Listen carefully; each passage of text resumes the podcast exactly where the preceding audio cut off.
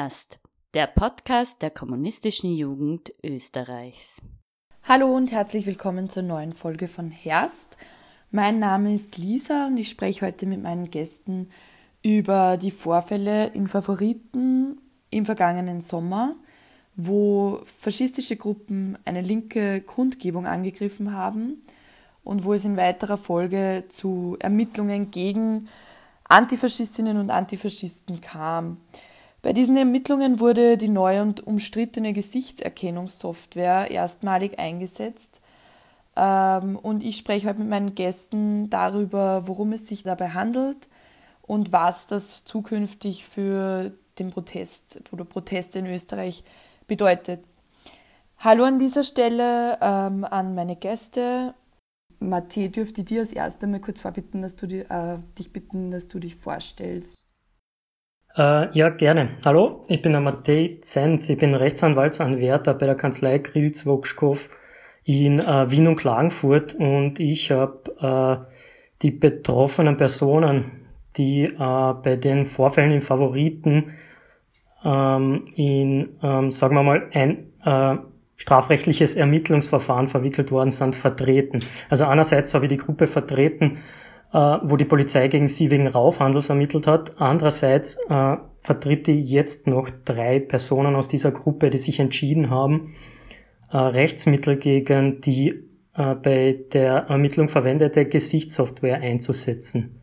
Genau, das wäre das wäre Danke. Ähm, dann kommen wir zum zweiten Gast. Äh, Fabian, du warst selbst bei den Protesten beteiligt und bist äh, als Betroffener heute hier. Ähm, kannst du kurz auch vielleicht ein paar, also ein paar Fakten zu deiner Person ähm, sagen? Ja, hallo, ich bin der Fabian und ich bin eben, also ich habe eben an der Demo teilgenommen und äh, im Zuge derer sind wir dann in Konflikt geraten mit türkischen Faschisten und auf, äh, im Nachgang hat jetzt die Polizei dann gegen uns wegen, wegen, gegen uns wegen Raufhandel ähm, ermittelt. Und deswegen bin ich heute da.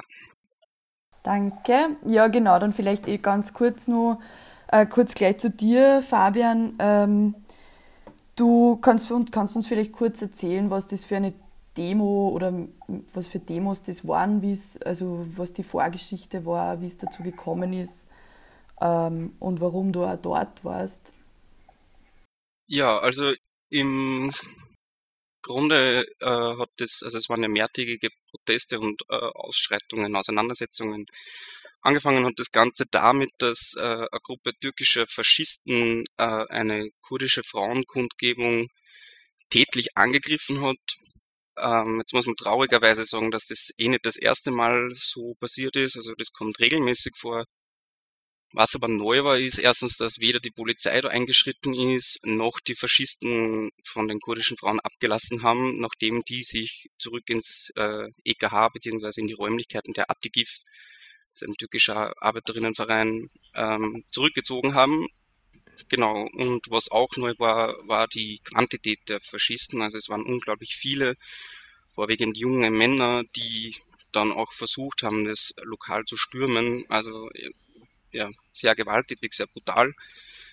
Daraufhin hat es am nächsten Tag dann schon die ersten Solidaritätsproteste, Kundgebungen vor Ort gegeben. Und in der Nacht danach äh, wurde das Vereinshaus wieder angegriffen. Ähm, wir sind da auch zu, also zu den ersten Solidaritätsaktionen schon hingefahren, weil es einfach unglaublich wichtig ist, dass erstens mal diese Faschisten nicht glauben, und also schon gar nicht in Österreich, glauben, sie können äh, auf der Straße Menschen angreifen und ihre menschenfeindliche Ideologie da verbreiten und schon gar nicht das in Praxis umzusetzen. Ja, und am Freitag dann hat es dann noch einmal eine viel größere Demonstration dann auch gegeben, also es wurde eine Demonstration angemeldet wo wir im Vorfeld schon gewusst haben, dass die türkischen Faschisten äh, sehr breit mobilisieren äh, und aus ganz Österreich beziehungsweise auch äh, teilweise aus Bayern mobilisieren. Genau. Und die Demonstration wurde dann von der Polizei eigentlich schon nach den ersten 50 Metern eingekesselt. Äh, es war unglaublich riesiges Polizeiaufgebot, es waren unglaublich viele Faschisten unterwegs, äh, wo wir dann auch schon gehört haben, dass die wahnsinnig gewalttätig auch gegen Polizeibeamte vorgehen. Ja, und die Demo wurde dann umgeleitet Richtung Hauptbahnhof. Ähm, und angelangt am Hauptbahnhof ist es dann so gewesen, dass die Polizei uns absurderweise nur in Kleingruppen in den Bahnhof reingelassen hat. Ähm, das hat eigentlich niemand verstanden, warum das so passiert ist. Äh, es ist auch völlig unüblich, weil zum Beispiel, also werden so große Menschenmengen, ähm, wie zum Beispiel bei Fußballspielen oder so geht die Polizei normal mit dieser Menschenmenge mit äh, ins Spalier, bringt sie zu den U-Bahn-Stationen und lässt sie dann gemeinsam abfahren. Das war so nicht der Fall. Wir sind alle draußen gestanden und die Polizei hat so minutenweise Zehnergrüppchen reingelassen äh, in den Hauptbahnhof. Es waren auch im Hauptbahnhof keine Poliz Polizeibeamten mehr vor Ort. Ja, und dann haben wir schon eine Gruppe äh, türkischer Faschos eben gesehen, die äh, vor allem unsere kurdischen Genossinnen ähm, angestänkert haben, angepöbelt haben. Wir haben versucht, äh, also wir sind einfach weitergegangen, haben so gesagt, sie sollen sich verpissen auf gut Deutsch. Ähm, äh, genau, und irgendwann ist es dann eskaliert. Sie haben uns äh, angegriffen, äh, haben ja mit uns, äh, ja, sie haben uns angegriffen, haben Schlägerei angefangen.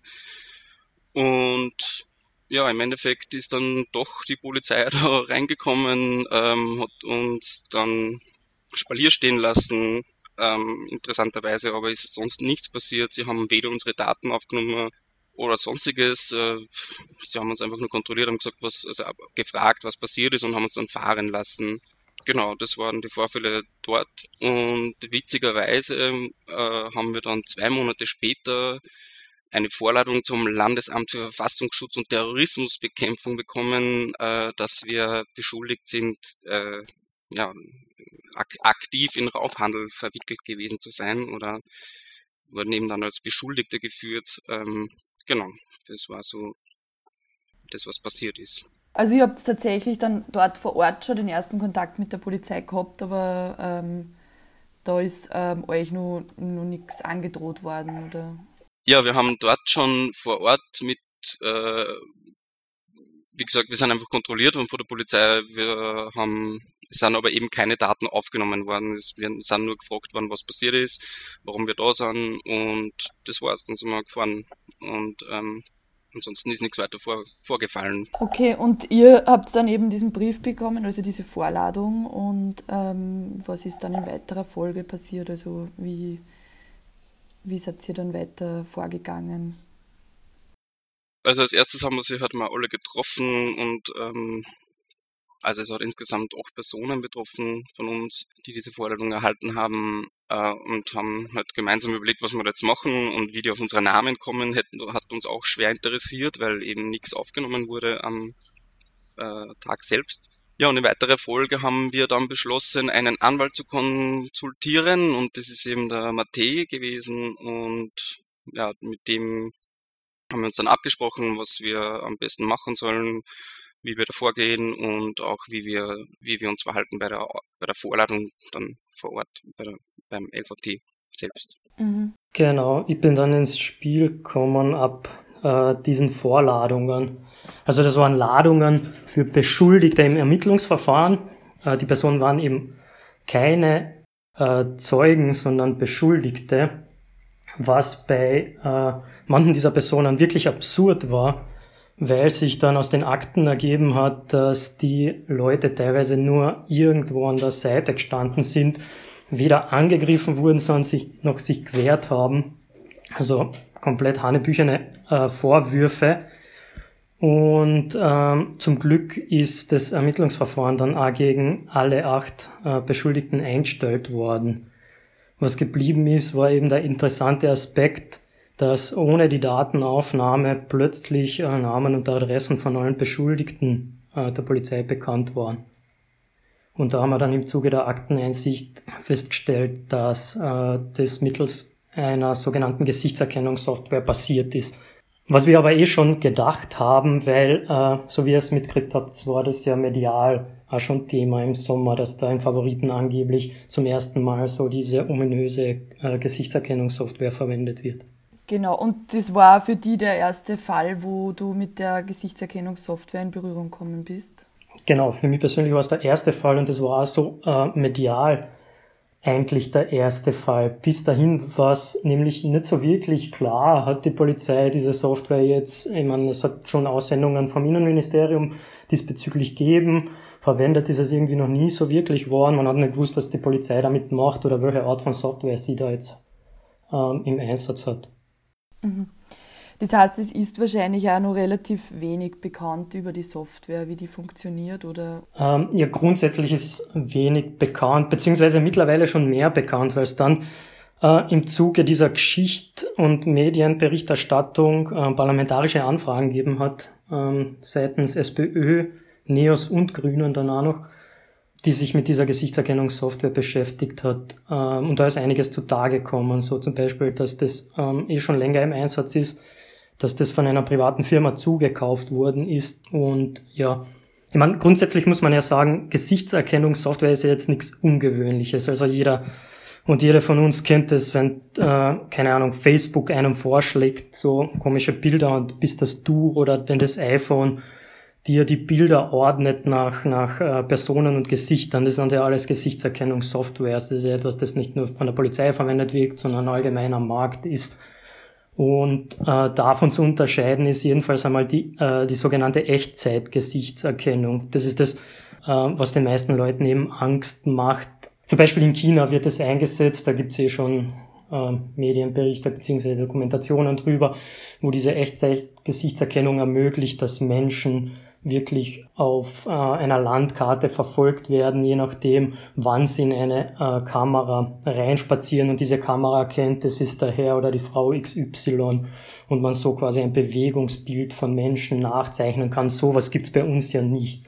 Also die Polizei bei uns verwendet äh, lediglich eine Gesichtssoftware, die wahrscheinlich so ähnlich ist wie die auf dem iPhone, die was äh, einfach nur ermöglicht, dass wenn man ein Foto von einer Person hat, zum Beispiel von einem Überwachungs, von einer Überwachungskamera, wie es bei uns der Fall war, dass man dieses Foto abgleicht mit einer Datenbank äh, von Fotos, wo eben Personen schon identifiziert, benannt sind und man eben die unbekannte Person über diesen Abgleich dann findet.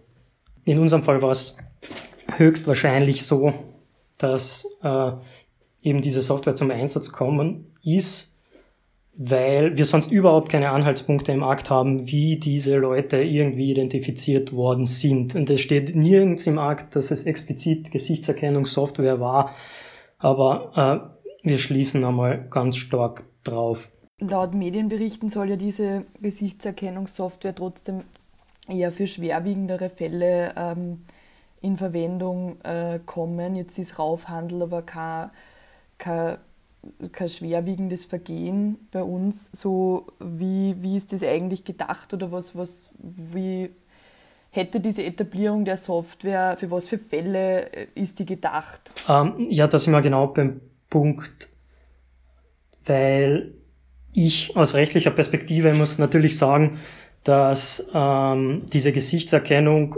so äh, durch die Hintertür angeschafft worden ist. Es gibt weder gesetzliche Grundlage, die sich jetzt explizit damit befasst, wann diese Software zum Einsatz kommen kann, noch gibt es irgendwelche speziellen äh, rechtlichen Regelungen, wie die Polizei damit umzugehen hat. Sie benutzt es einfach äh, und legitimiert dies, und das wissen wir durch die parlamentarischen Anfragen, legitimiert dies durch ähm, ganz normale Ermittlungsmaßnahmen, die sie bis jetzt auch hat. Weil äh, man kann sich das ja so vorstellen, früher ist so etwas wie die Gesichtserkennungssoftware manuell auch passiert. Man kann sich das, jeder kennt das wahrscheinlich aus Filmen, wenn die Polizei da so eine Mappe durchblättert mit Bildern von Verdächtigen, von Fotos, die irgendwann einmal verhaftet worden, festgenommen worden sind und das dann halt abgleicht manuell mit irgendwelchen Überwachungsfotos. Das ist das, was die Software jetzt macht und wo nicht sich ein Polizist oder eine Polizistin hinsetzen muss und äh, tagelang irgendwelche äh, Bildmappen durchordnet. Nur gibt's eben, wie gesagt, keine gesetzliche Grundlage, die es äh, spe spezifisch jetzt auf die neue Software ermöglicht. Und das war eher ein Kritikpunkt, den äh, viele Juristinnen und Juristen an der ganzen Geschichte haben. Das heißt, das macht es natürlich auch sehr wild. Entschuldigung, jetzt habe ich ganz die Frage vergessen zu den schweren Straftaten. Ah, da gibt's natürlich überhaupt keine Regelungen.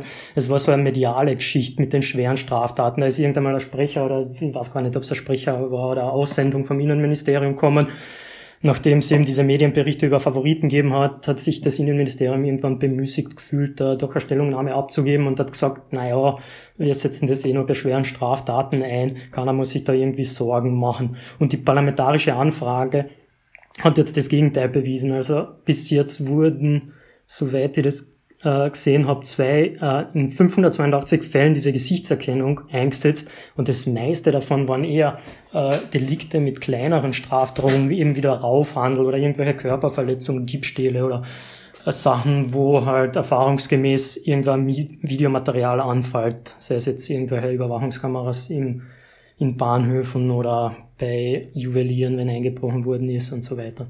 Ja, also eben, ich höre da auch ein bisschen heraus, dass das äh, dann eben sehr willkürlich eingesetzt werden kann, natürlich auch. Also wie es halt irgendwie gerade so reinpasst.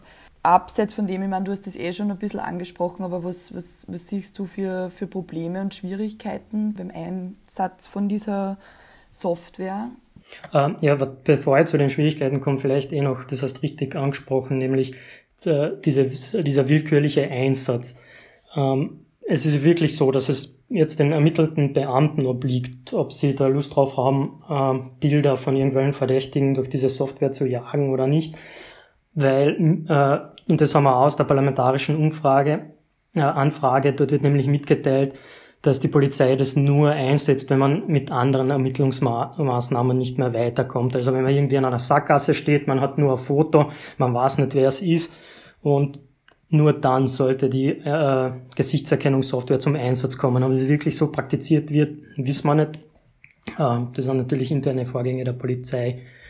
Aber zu den äh, Problemen äh, würde ich als erstes einmal äh, neben dem schon genannten, äh, neben der schon genannten Ermangelung an einer rechtlichen Grundlage für den Einsatz und die Einführung überhaupt, würde ich einmal heranziehen, dass wir auch nicht wissen, mit welchen Daten diese, diese Gesichtserkennungssoftware gespeist wird, weil es macht natürlich nur Sinn, eine Gesichtserkennungssoftware zu haben, wenn man ein Datenmaterial hat, mit dem man das abgleichen kann. Weil sonst macht es ja überhaupt keinen Sinn, ein Foto jetzt vom Fabian, das irgendwo bei den Wiener Linien aufgenommen worden ist, durch diese Software zu jagen, wenn man nichts hat, mit dem man es abgleichen kann. Die Polizei äh, bzw. das Innenministerium hat in der äh, Anfrage jetzt gesagt, dass nur Fotos aus der sogenannten erkennungsdienstlichen Evidenz als Basis zum Abgleich dienen. Die erkennungsdienstliche Evidenz äh, ist die Polizei interne Datenbank, die aus Daten besteht, die im Rahmen von erkennungsdienstlichen Behandlungen äh, aufgenommen werden. Das heißt Fingerabdrücke, Fotos, Namen, die irgendwo aufgeschrieben werden äh, bei Demos im Zuge von Identitätsfeststellungen ähm, und eben Fotos. Und das sind klassischerweise eben Fotos von Verdächtigen äh, von schweren Straftaten, weil äh, nur wenn es da von einer Demo aufgeschrieben wirst, wird selten dein Foto aufgenommen. Dein Foto wird eher aufgenommen, wenn du festgenommen wirst und dir wird irgendwas Gröberes vorgeworfen. Und dann werden meistens ja Fingerabdrücke und Fotos aufgenommen und die Polizei vermeint, dass sie Daten jetzt nur mit dieser erkennungsdienstlichen Evidenz abgleicht. Das glauben wir äh, nicht so ganz, weil nämlich diese acht Beschuldigten, zumindest die, die ich vertreten habe, ähm, bestimmt nicht alle in dieser erkennungsdienstlichen Evidenz mit Fotos gespeichert waren. Wo die sonstigen Daten herkommen, wissen wir nicht. Die Polizei hat nur gesagt, es werden weder Führerscheinregister herangezogen, es werden weder äh, Social Media Fotos herangezogen. Alles das äh, ergibt sich aus der parlamentarischen Anfrage. Ob das stimmt, keine Ahnung. Und äh, um das zu klären, haben wir uns eben entschlossen, diese Beschwerde ans Landesverwaltungsgericht einzubringen, damit wir A eben diesen rechtlichen äh, Background gerichtlich abchecken lassen, darf sie überhaupt verwendet werden, B, welche Daten dürfen verwendet werden? Und da möchten wir dann eben äh, konkret weiterkommen und das uns um uns das einmal anzuschauen, welche Daten da überhaupt verwendet werden, weil das ist einer, finde ich, der wichtigsten äh, oder problematischsten Punkte des Datenmaterial. Du hast vorhin gesagt, das ist von einer privaten Firma, die Software. Ähm, gibt es da schon Vergleich? Also ist die, kommt die irgendwo anders in, schon zum Einsatz oder gibt es da Vergleichswerte? Ähm, wie, wie, die, also wie genau der Abgleich auch funktioniert? Ähm, wie das konkret funktioniert, wissen wir nicht. Die parlamentarische Anfrage hat da auch nichts ergeben, weil teilweise das Funktionieren dieser Software äh, unter Betriebsgeheimnis dieser Firmen fällt. Das Innenministerium darf dazu nichts sagen, deswegen ist da nichts rauskommen. Was man machen kann, ist halt, man kann sich anschauen, wie das in anderen äh, äh, Staaten so funktioniert weil es gibt ja Länder, die das äh, mittlerweile schon recht lang praktizieren. Jetzt also aus, äh, ausgenommen China, wo sogar diese Echtzeit, äh, diese Echtzeit-Gesichtserkennung verwendet wird, was ich vorhin erwähnt habe. Gibt es zum Beispiel in, in, in Kalifornien Versuche mit dieser Gesichtserkennungssoftware zu arbeiten, wo es dann aber teilweise wirklich so lokale lokale Gesetzesinitiativen gegeben hat, die das wieder verboten haben, weil diese Software einfach eine unglaubliche Fehlerquote haben. Also teilweise, teilweise habe ich Berichte gelesen, wo, wo die 50 Prozent der Fälle daneben haut, die Software. Also da besteht natürlich äh, die immense Gefahr, dass man als Unschuldiger in ein Strafverfahren kommt, bloß weil die Gesichtserkennungssoftware vermeint, das war Person X oder Y. Ganz konkret, ähm, wie siehst du das jetzt zukünftig? Also wie siehst du ähm, zukünftige Proteste in Österreich? Wie siehst du die Zukunft des Antifaschismus durch ähm, oder, die, oder welche Einschränkungen ähm, gibt's, könnte es geben? Wie könnte sich das entwickeln? Naja, meiner Meinung nach äh, birgt die Gesichtserkennung jetzt nicht nur für antifaschistische Proteste, sondern für Versammlungen im öffentlichen Raum im Allgemeinen ein grobes Problem da, weil ähm, das einfach eine neue, neue äh, Stufe der Ermittlungsmaßnahmen ist. Früher hat es ja auch schon Kassen mit der Einführung der Smartphones wird es demonstrieren zu einer äh, zu einem großen Problem, weil alle GPS-Sender haben und man dann feststellen kann, wer wo war und selbst wenn man irgendwie nichts äh, sich nicht zu Schulden kommen lassen hat, wird man schnell in ein Strafverfahren verwickelt, wenn irgendwas passiert. Ähm, und die Gesichtserkennung ist da irgendwie so der nächste Schritt, der darauf aufbaut, weil ein, ein Handy kann man zu Hause lassen, das Gesicht kannst schwer zu Hause lassen. Mittlerweile ist es eh so, dass auf äh, Demonstrationen eh sowieso, aber abgesehen von Demonstrationen ja auch noch das Vermummungsverbot besteht jetzt durch die Corona-Maßnahmen ein wenig aufgelockert, weil ja Maskenpflicht besteht und die Maskenpflicht liegt über dem Vermummungsverbot. Aber ansonsten darf man sich nicht vermummen. Man liefert sich äh, äh, den ganzen Kameras natürlich aus und kann dann schnell identifiziert werden. Und jetzt sind die, äh, die meisten Leute meinen dann natürlich immer, ja, na, wenn man sich nichts zu Schulden kommen lassen hat, dann muss man ja keine Angst haben, identifiziert zu werden. Ähm, aber genau das Beispiel von den äh, äh, acht Personen, äh, die ich da vertreten habe, zeigt ja, dass man sich gar nichts zu Schulden kommen lassen muss, um in ein Strafverfahren verwickelt zu werden. Diese Leute sind teilweise mit der Rolltreppe gefahren oder irgendwo auf der Seite gestanden. Ein paar davon haben sich gegen einen Angriff wehrt. Trotzdem sind alle acht, äh, sind alle acht als Beschuldigte im Verfahren gelandet, haben sich ähm, haben sich äh, vorladen lassen müssen und so weiter.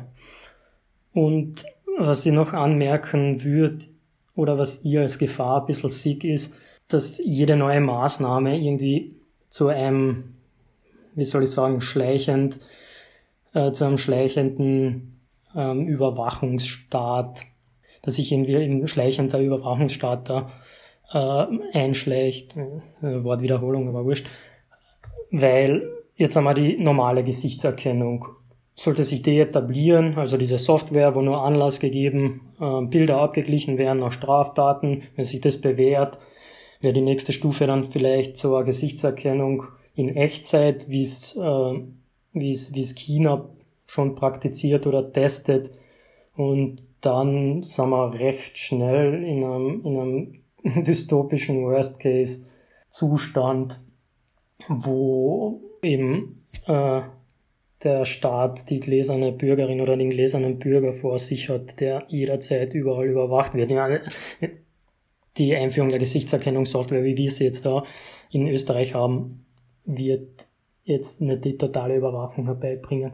Aber ich meine nur, es ist ein Schritt und aus mehreren Schritten kommt man schnell äh, in eine Situation, wo der nächste Schritt dann äh, nicht mehr so abwegig scheint. Vielleicht eben, der Matthias hat das ja kurz angesprochen, das ist ja also irrsinniger Druck ähm, oder, oder irgendwie Angst, die die Betroffenen da verspürt haben müssen, wie man den, den Brief halt kriegt auf einmal vom, vom Verfassungsschutz, das ist jetzt auch nicht ähm, etwas, was man alle Tage kriegt. Äh, Fabian, wie, vielleicht kannst du nur kurz erzählen, wie es dir da damit gegangen ist oder wie oder euch, also eure gemeinsamen Erfahrungen oder deine teilen. Also komisch vorkäme, also was für uns einfach extrem ein mulmiges Gefühl erzeugt hat, war die Sache, dass es schon bekannt war, dass äh, über den Sommer generell viele Antifaschistinnen und Antifaschisten Vorladungen oder andere Polit wie auch immer, also ich sage jetzt mal salopp Stress mit der Polizei bekommen haben, großteils eben auch unbegründet. Ähm, es hat auf der Demo, eh, auf derselben Demo, wo wir waren, eben äh, schon Verhaftungen oder halt äh, Identitätsfeststellungen von Kurdinnen und Kurden gegeben, die sie eben auch einfach, also die provoziert worden sind ja, man kriegt einfach ein bisschen mulmiges Gefühl, dass irgend, wenn man sich das so vor Augen führt, eben türkische Faschisten oder auch, ist egal, aber in dem Sinn, äh, in dem Fall waren es türkische Faschisten, aber generell, wenn Faschisten äh, Menschen angreifen und man wehrt sich dagegen und wird dann plötzlich selbst als Beschuldigter geführt, ist halt schon irgendwie eine absurde Situation. Ja, im, man muss aber dann sagen, im Nachgang und vor allem noch die ersten Gespräche oder dem ersten Gespräch mit Mate und an, auch an dieser Stelle ein herzliches Danke an den Mate, der uns da wirklich wahnsinnig gut unterstützt und supportet hat ähm, und das ja einfach ähm, wahnsinnig gut gemacht hat für uns ist es besser worden für uns und man hat sich eben dann auch äh, diese Fragen nach der Gesichtserkennungssoftware ein bisschen stellen können und hat sich dann auch überlegen können, okay, was kann man da jetzt dagegen machen. Genau, also das war so unser Umgang damit und im Endeffekt ist es ja jetzt eh, sind die Verfahren oder die Ermittlungen alle eingestellt worden und insofern äh, sind wir gut davon gekommen, äh, aber es war natürlich äh, für viele von uns auch ein emotionaler Stress einfach, weil man denkt, sie, wie schon gesagt, also ich wiederhole mich jetzt, aber es ist halt schon echt die Situation, man denkt, äh, man tut was Gutes für die Gesellschaft, wenn man es jetzt so blöd ausdrücken will, und engagiert sich antifaschistisch und lässt es nicht zu, wenn da sowas passiert. Ähm, ja, und kriegt dann so eine Forderung. Also es ist schon, schon äh, belastend, kann man so sagen. Ja, ich kann da äh, dem Fabian eh nur, nur beistimmen. Zu Ermittlungsverfahren, wenn man noch nie in Konflikt mit der Polizei oder äh, mit dem Staat geraten ist, kann, kann, kann natürlich stressen. Man macht sich Gedanken, ja, Vorstrafe, wie geht es weiter? Und wie man jetzt ähm, zum Beispiel aus dem Tierschützerinnenprozess sehen kann, kann ein Prozess oder so ein, ein, äh, ein Vorgehen äh, der Polizei im Ermittlungsverfahren schon die Strafe an sich sein. Die Tierschützerinnen sind ja freigesprochen worden, stehen aber vor einem kompletten äh, privaten äh, Ruin, nachdem sie, weiß nicht wie viel Jahre durch, durch die Gerichte geschleppt worden sind. Und da muss ich auch sagen, und da lehne ich mich vielleicht als Anwalt jetzt ein bisschen zu weit ins Politische, aber solche Ermittlungsverfahren, Leute vorladen als Beschuldigte, als Zeugen, wie auch immer, das sind da ähm, Schritte, mit denen die, äh, die Ermittlungsbehörden einfach Druck auf, ausüben wollen. Und wie man den Sommer gesehen hat, hat sich dieser Druck äh, recht direkt gegen Antifaschistinnen und Antifaschisten gerichtet. Also jetzt äh, nicht nur aus dem Umfeld der KJÖ, sondern aus, aus anderen Zusammenhängen. Und da kann man eh aktuell äh, bisschen Kritik üben, denn das war genau die Zeit, wo ein islamistischer Attentäter in der Slowakei Waffen äh, bzw. Munition ankaufen Versuchte und der LVD und BVD hat nichts Besseres zu tun, als äh, Antifaschisten und Antifaschistinnen, die selbst eigentlich angegriffen worden sind, in irgendwelche Ermittlungsverfahren zu zahlen und sich ewig lang Videos anzuschauen und äh, Gesichtserkennungssoftwares auszutesten. Also da muss man schon die Frage stellen, wo die, äh, wo jetzt so der Fokus des LVT bzw. BVT liegt. Mhm. Und wo die Ressourcen hineingesteckt werden, ja, das ähm, auf jeden Fall eine interessante Frage. Ähm, äh, Gibt es von euch noch irgendwie irgendwas, was ihr loswerden wollt, was ihr am Ende vom Gespräch noch. Ich würde noch sagen, dass ich natürlich froh bin für die äh, acht Personen, die da beschuldigt waren, dass die äh, dass das Ermittlungsverfahren gegen die eingestellt worden ist dann von der Staatsanwaltschaft. Völlig zu Recht, meiner Meinung nach. Und was die Gesichtserkennungssoftware angeht, sind wir jetzt erst am Anfang unserer juristischen Bemühungen. Und da bin ich natürlich gespannt, was jetzt äh, am Landesverwaltungsgericht in weiterer Folge rauskommen wird und äh, ob man dann irgendwie klarere äh, rechtliche Regelungen oder zumindest eine Rechtsprechung haben, die uns irgendwas sagt, wie die Polizei da mit dieser Gesichtserkennung umgehen kann.